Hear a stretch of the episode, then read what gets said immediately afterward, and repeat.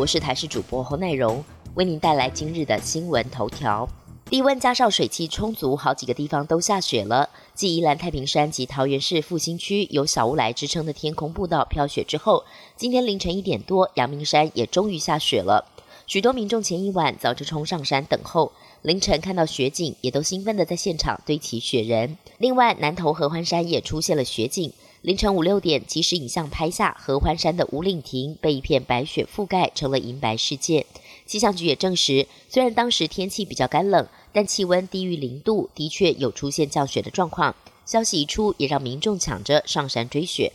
台湾从去年爆发新冠肺炎疫情以来，国内至今累计共检验了二十九万九千两百七十一件核酸筛检，通报个案裁检属于公费支出，民众不必付费。若民众想自费裁剪，价格落在五千到七千元之间，让不少有阴性检验证明需求的民众喊贵。根据媒体的调查，摊开国内 PCR 核酸检测的项目费用，包含了挂号费、医师诊疗费、裁剪费以及核酸试验检验费用等等。国内各大医院一剂核酸检测试剂的成本价大约是七百到一千元之间，也就是说，扣除成本价之后，大部分都是检验人力以及设备成本。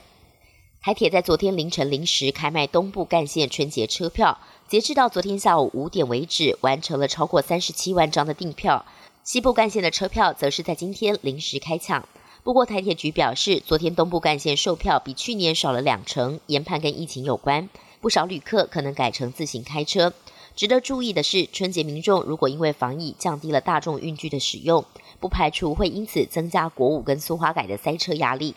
另外，花莲县府年节期间也将跟台铁合作返乡专车，在北漂游子返乡过年，还将加入客运北花返乡专车，往返各四班车，在二十七跟二十八号中午开放网络订票。美国国会发生暴动事件，川粉有如暴民的行径，引发各界挞伐。总统当选人拜登说，这些人形同是国内的恐怖分子。众院议长佩洛西则呼吁副总统彭斯跟行政团队立刻动用宪法第二十五号修正案，把川普赶下台，否则国会不排除再次弹劾川普。川普的下属也纷纷递出辞呈，包括运输部长赵小兰也宣布辞职。事发后，白宫也首度对华府暴动一事发表看法。白宫发言人麦肯内尼表示，川普跟所有的行政团队都很强烈谴责暴力。脸书则是延长冻结川普账号的期限到拜登的就职日，甚至有可能无限期封锁。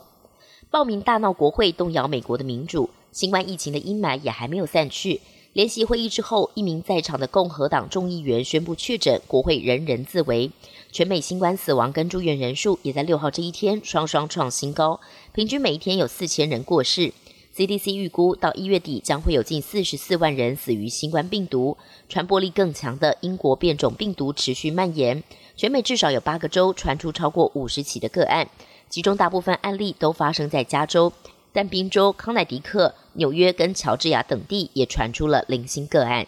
北韩劳动党这两天举行第八次全国代表大会，北韩领导人金正恩强调将强化武力，提升国防安全。但是根据南韩媒体的观察，从开幕致辞的画面看来，金正恩的脸似乎更臃肿了，脸上泛着潮红，还能看到斑点，皮肤明显变得粗糙，头顶还出现白发。消息人士认为，由于经济困难，金正恩承受的巨大压力全写在脸上。而根据南韩国家情报院的资料，二零一二年八月，金正恩刚掌权时体重大约九十公斤，二零一六年暴增到一百三十公斤以上。二零二零年更超过了一百四十公斤，平均每年增加六到七公斤。本节新闻由台视新闻制作，感谢您的收听。更多内容请锁定台视各界新闻与台视新闻 YouTube 频道。